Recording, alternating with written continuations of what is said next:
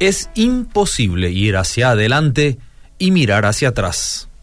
Quien vive en el pasado no puede avanzar, dijo el arquitecto y diseñador alemán Ludwig Mies van der Rohe. Seamos realistas.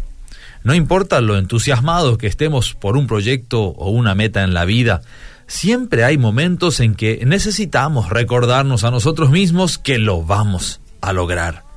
Es necesario motivarnos a pesar de estar experimentando uno de esos días en los que tiraríamos la toalla. Para alcanzar nuestras metas es necesario que avancemos. Quedarnos a contemplar los éxitos o fracasos del pasado nos puede jugar en contra, pues nos puede detener más de lo que necesitamos. En las escrituras encontramos cómo Dios alentaba a su pueblo continuamente a avanzar hacia la tierra prometida. Cuando se encontraban frente al Mar Rojo, simplemente les dijo, anda, camina. Cuando tuvieron que cruzar el río Jordán para entrar en la tierra prometida, les dijo, caminen, pongan los pies en el agua y avancen. A veces Dios nos llama a dejar nuestro terreno conocido y avanzar en la prosecución de nuestras metas. Jesús le dijo a Pedro que llevara la barca a lo profundo del mar y que vuelva a echar las redes.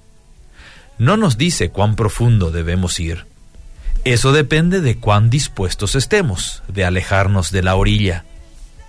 Pero recuerda, los peces están en aguas profundas. Nuestras necesidades se satisfacen en las cosas profundas de Dios. No podemos gozar de lo más profundo de la voluntad de Dios hasta que nuestro ser entero esté rendido en obediencia a Él.